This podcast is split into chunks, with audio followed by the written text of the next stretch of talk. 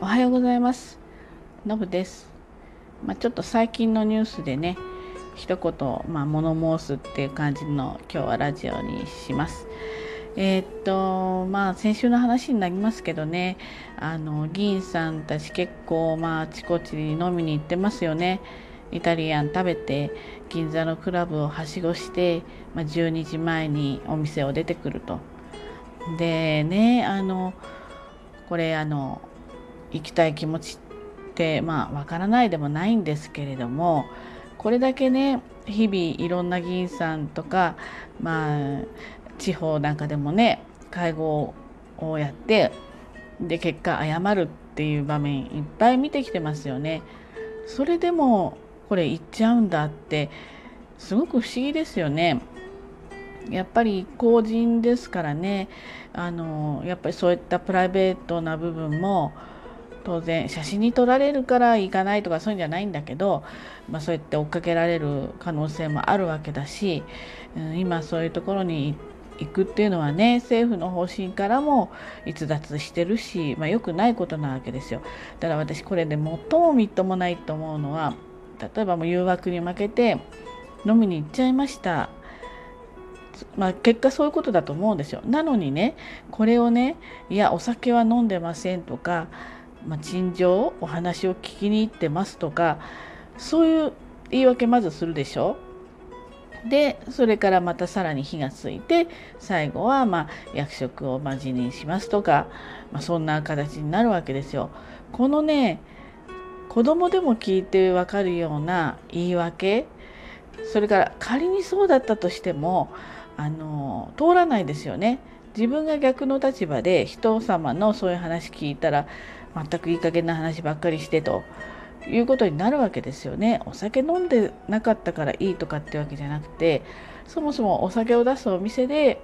あの8時までって決まっているのにそのよりさその後の時間もね、まあ、つまり営業させるっていうことですよね。そういうことに関しても逆にたしなめる側であってしかるべきなのにそういうあの大のねもう60も70もなった大人がもっともらしく8時以降はお酒飲んでないからいいでしょうみたいなね。そういうところがねもう何て言うかこうレベルをね疑ってしまう。普段はもしかしたらすごいいいお仕事されてるのかもしれないけれどもそういうところであのその方のこうキャパみたいな人格みたいのがねあの透けて見えてしまうわけですよ。でもう潔くもう誘惑に負けて行っちゃいましたすいませんって言ってピッとこう役職降りるとかだったらまだしもねこのなんかねそこが私は見ててすごくねイライラしてしまうんです。であの本当は最もねこの状態に、まあ、国あの経済もねなかなか回らなかったりとかこの状態すごくこう懸念し最も懸念していいはずの立場の人たちですよね。なんとかしなければ健康上の問題もそう経済の問題もそうなんとかしなければって思って常日頃思ってる人たちであればやっぱりこういう行動はね取れないんだと思うんですよね。なんでやっぱり本音の部分っていうのもこれで見えてしまったっていうね残念なお話ですね。でねあの、まあ、人間誰しもねミスがあったり誘惑に負けたりってあるんですよね。でその時に、えー、どういう対応をするか、えー、そこであのその人の人間性っていうのがね現れるんだと思うんです。潔くきちんと謝ってしまう早いタイミングで人に言われなくても謝ってしまう。もうそれが一番ね早い火消しではあるんですよね。でその後そういうことがないように一生懸命仕事をして挽回する。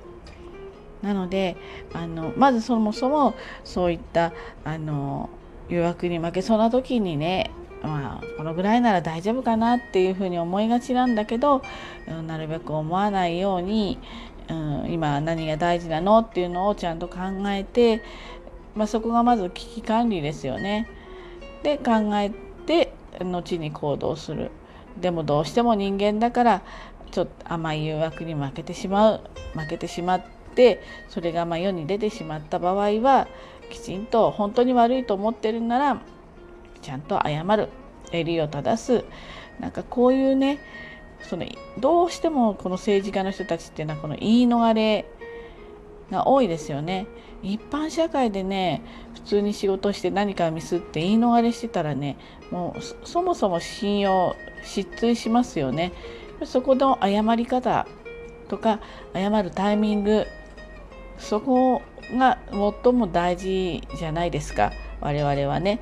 なのでその信用をねあの挽回するために本当に何倍もさらに仕事をしていく相手の方だから議員さんだったら国民のためにね汗水流すっていうねそういうところなんだと思うんですよね。なんかこう舐めてますよね。特にベテランの議員さんには多いですよね。まあ危機感はあるんでしょうけどでもやっぱり先生って呼ばれてね何期も選挙当選してねやっぱり麻痺してるのが一つ。それからやっぱり世代ですよね。古い世代の人はそのなあなあが通る時代で過ごしてきてますよね。あのまあ、私たちも私たち50代もそこに少し片足突っ込んでると思うんだけれどもまあまあやあやあで済む世のの中に生きてきてしまってるんですよね。でも今は違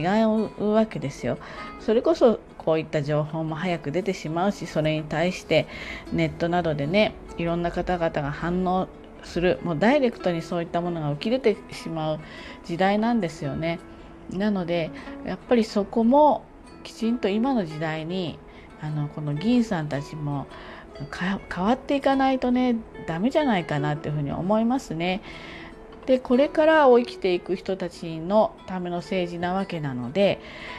本当は世代交代もすごい大事だと思います。まあ、まあ、いい悪いはいろいろあるでしょうけどそれこそ二階さんとかもすごくベテランの人たちがね日本を動かしてますけどこれだとどうしてもあの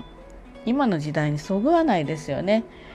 何を見ても一つ一つとってもねなのでやっぱりここも本当は一気に世代交代をしていってね若い活力であのこれからの日本を動かしていかないと特にこのコロナでね時代は非常に大きく変わったんですよね。それこそ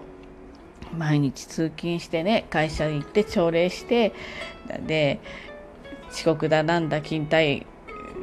届みたいなねそういう勤怠の全部つけてそういうそれでお給料をもらうっていうような時代からねもうリモートで仕事ができてしまう。そういう時代にも大きくここで本当にぐっと変わってるのでやっぱりこういったことも理解できる年齢じゃないと思うんです。でも理解できる年齢のその例えば年配の人でもそこを理解できる人理解しようとする人こういう人たちがやっぱりこれからの日本を動かしていかないともう何十歩も何百歩も世界から取り残されるような気がしますし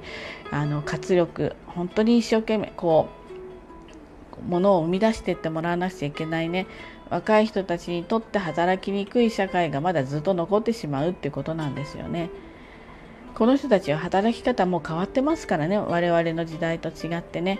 ですのでそこをちゃんと理解して生産性を上げて日本っていう国をねもっと力強くしていかないとあのこういう人たちを使っていけないとねあの日本はまああの元気にならないと思いますのでね。それは、まあ、一番早いのは理解しようとできない世代が残るんだったらそこはもう世代交代をするしかないし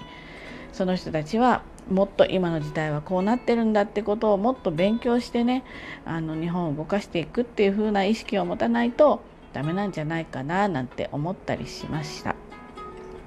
ということでね今日はなんだかちょっとまとまらないお話なんですけどその言い訳からね、まあ、その古いやりようですよねまあまあなあなあがこう通ったようなね時代とはもう違うんですよっていうことを含めてね発信してみました。ということで今日も一日頑張ってまいりましょう。じゃあね、バイバイ。